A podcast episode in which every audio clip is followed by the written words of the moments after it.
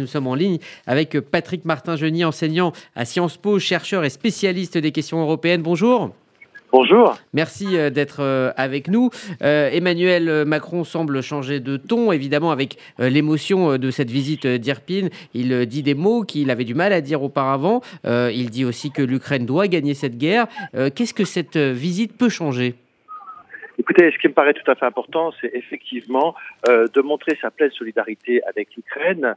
C'est une visite de clarification. Il y va pour lui-même et pour les autres, puisque le chancelier avait été lui-même critiqué. Il a, euh, lors de cette visite à Irpine, clairement dit qu'il fallait que l'Ukraine gagne la guerre, qu'il y ait eu des crimes euh, contre des crimes de guerre contre l'humanité.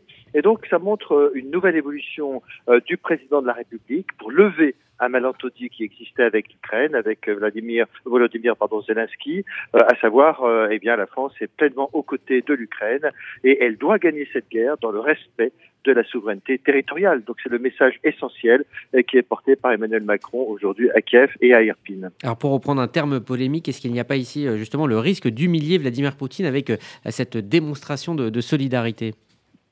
Écoutez, je crois qu'il a, il en a pris son parti parce que il est vrai que le président de la République française avait constamment maintenu euh, le fil diplomatique avec euh, Vladimir Poutine. Il s'est aperçu que ça ne servait strictement à rien, euh, que le chef du Kremlin avait trompé tous les chefs d'État et de gouvernement. Donc aujourd'hui, je dirais que l'objectif n'est plus d'éviter d'humilier. Et d'ailleurs, ce n'est pas parce que un chef d'État se rend à Kiev que cela est de nature à humilier la Russie. Encore une fois, c'est montrer qu'il est aux côtés de l'Ukraine. Et si ma foi euh, Vladimir Poutine estime qu'il est humilié, ben on dira c'est son problème. En tout cas, il y a une unité affichée, notamment avec Mario Draghi, le chef du gouvernement italien, et le chancelier allemand Olaf Scholz. C'est tout à fait euh, fondamental. Et donc, aujourd'hui, effectivement, ça lève une ambiguïté, un malentendu sur cette notion d'humiliation.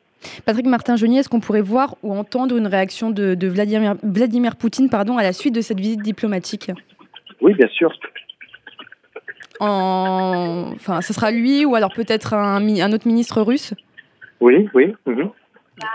Mais qu'attendre que, Est-ce qu'il euh, il pourrait prendre euh, cela comme, comme une provocation? Vladimir Poutine? Oui. Oui, euh, bah, une provocation, oui. Toute Et peut-être rebombarder Kiev, par, par exemple. Oui, ah ben, de toute façon, je vous dire une chose. Oui, une nouvelle menace. Ce sera, de toute façon, ça ne changera strictement rien sur le plan des objectifs politiques et stratégiques.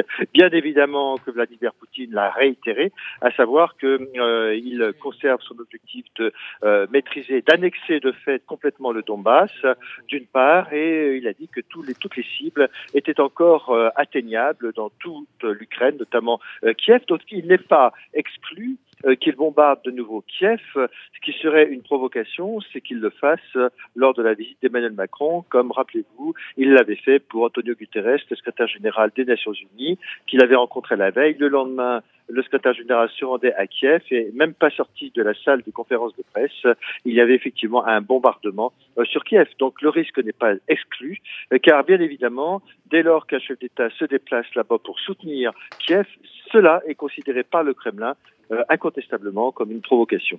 Alors je disais, vous êtes spécialiste des questions euh, européennes. C'est également euh, ce symbole hein, d'unité européenne qui est mis en avant et même recherché par les trois chefs d'État allemands, italiens et français. Est-ce qu'aujourd'hui l'unité européenne est la même qu'il y a trois mois sur l'Ukraine? Robert Namias disait il y a un instant qu'on avait le, sentiment que, que l'unité du, du début de conflit était de retour.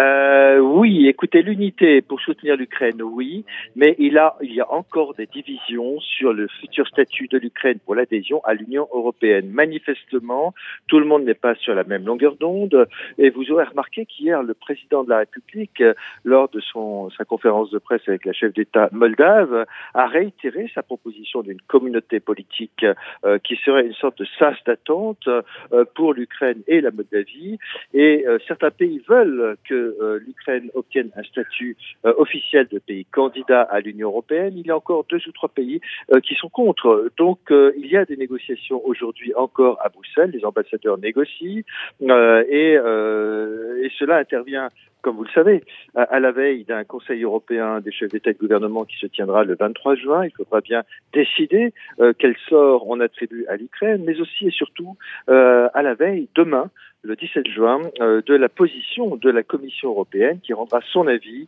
sur le, le, fait de pouvoir attribuer ou non le statut de candidat officiel à l'Union européenne de l'Ukraine. Donc on est en plein dans des négociations, le moment est crucial et je pense que Volodymyr Zelensky va aborder naturellement cette question avec le chef d'État et les deux autres chefs du gouvernement.